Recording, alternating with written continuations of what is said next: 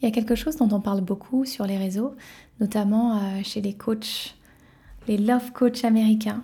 C'est le between dates behaviors.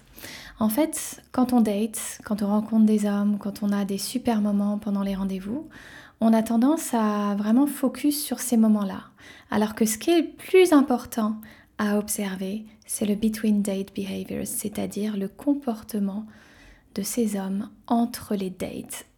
Est-ce que cet homme nous contacte entre les dates? Est-ce que cet homme dit qu'il fait quelque chose et fait cette chose qu'il a dit qu'il allait faire? Est-ce qu'il prend nos nouvelles? Est-ce qu'il est intéressé? Il pose des questions? Est-ce qu'il est présent? Ou alors est-ce qu'il est disponible uniquement pour nous voir en date? Tout ça, c'est des informations précieuses pour nous permettre de nous faire une meilleure opinion de cette personne que l'on commence à connaître.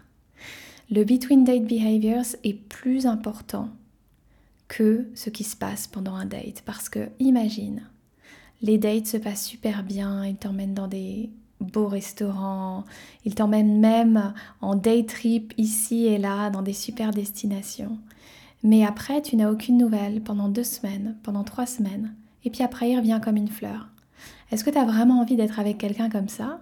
Ou est-ce que tu préférerais quelqu'un qui fasse des choses beaucoup plus simples, mais qui te contacte entre les dates, qui te pose des questions, qui te donne des nouvelles, qui s'intéresse à toi, à ta vie, qui est vraiment curieux Fais bien attention au between date behavior.